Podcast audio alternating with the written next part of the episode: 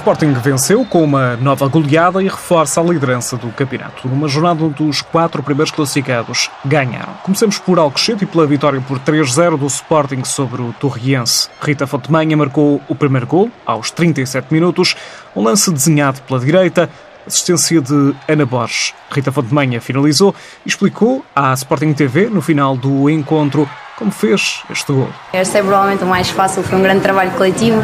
A Borges joga atrás e pronto, e foi sem gostar, mas mérito para a equipa porque procurou o gol. Uh, estava difícil, Torrense, uma equipa organizada, apresentou-se aqui uh, com linhas bem definidas, com a lição também bem estudada. Parabéns a elas porque também foram umas dignas vencidas. Uh, procurámos o resultado, procurámos o gol, nem sempre fomos felizes, às vezes nem sempre com os processos tão rápidos quanto gostaríamos, mas felizmente chegámos aos gols e isso é o mais importante. Para além de Rita Fontemanha, marcaram ainda Ana Capeto e também Raquel Fernandes, a treinadora do Sporting, Susana Cova, nota ainda assim algumas falhas na equipa. Sinceramente, em termos uh, pessoais, uh, não estou muito agradada com o jogo. Estamos agradados com, com os três pontos conquistados, com o termos conseguido criar algumas situações de finalização, mas achamos que podíamos ter criado muito mais. A velocidade de circulação da bola podia, deveria ter sido de uma forma bastante mais célere.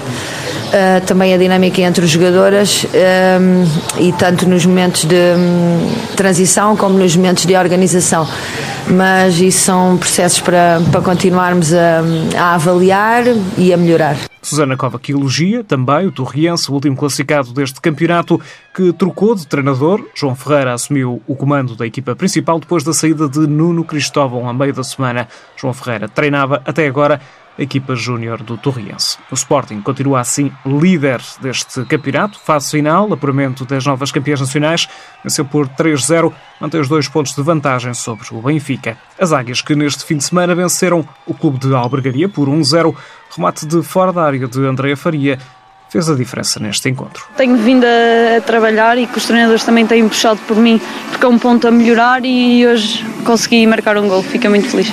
Ao canal do Benfica, a treinadora Filipa Patão explica porque não fica satisfeita com esta exibição. A forma como o jogo decorreu, a forma como acabamos por uh, sofrer em alguns momentos, desnecessariamente.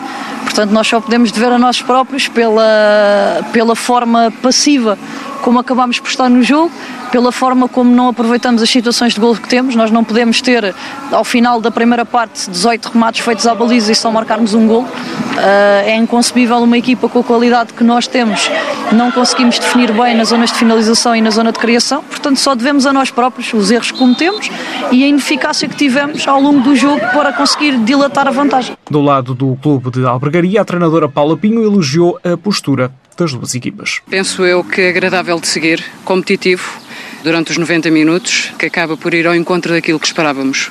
Mais bola para o, para o Benfica, como era expectável, como nós estávamos preparadas para o que fosse acontecer, e uma resposta muito competente da parte do Clube da Albergaria em anular todo esse potencial do Benfica e também competência para conseguirmos algo mais, para conseguirmos por vezes jogar no meio campo adversário, que não está ao alcance de muitas equipas, como deve calcular, tal é a qualidade individual e coletiva do Benfica. Clube de Albergaria que está no quinto lugar, soma 12 pontos, o Benfica tem 21, continua a um ponto apenas da liderança do campeonato, lugar ocupado pelo Sporting, que ainda não perdeu nesta fase final. Ainda na Liga BBI, o Marítimo perdeu em casa com o Famalicão por 3-1, Maurine, Vitória Almeida, fizeram os gols para o Famalicão, Vitória Almeida bisou neste encontro, Telma Encarnação marcou o único gol para a equipa do Marítimo de grande penalidade.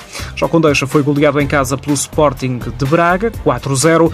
Três golos, ainda no primeiro quarto de hora da partida, Dolores Silva, Anakin e um autogolo, e depois, na segunda parte, Anakin fez o segundo golo na partida, 4-0 para o Sporting de Braga, um resultado que deixa as minhotas ainda no quarto lugar, com 18 pontos, menos um do que o Famalicão. O Famalicão tem mais um jogo, o Benfica está no segundo lugar com 20 e o Sporting lidera com 22 e ainda não perdeu.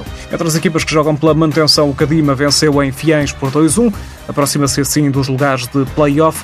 Já o Alvarense perdeu com o Gil Vicente por 1-0 e o Valadares somou mais uma vitória Agora sobre o Boa Vista. Boa Vista e Ovarense em zona de play-off, abaixo da linha de água estão Cadima e também Fiens. A sul, vitória para o Atlético Oriense e Amora, estão em lugares de manutenção. 1-0 para o Atlético Oriense no terreno do Estoril Praia, 3-0 para o Amora sobre o Damaiense.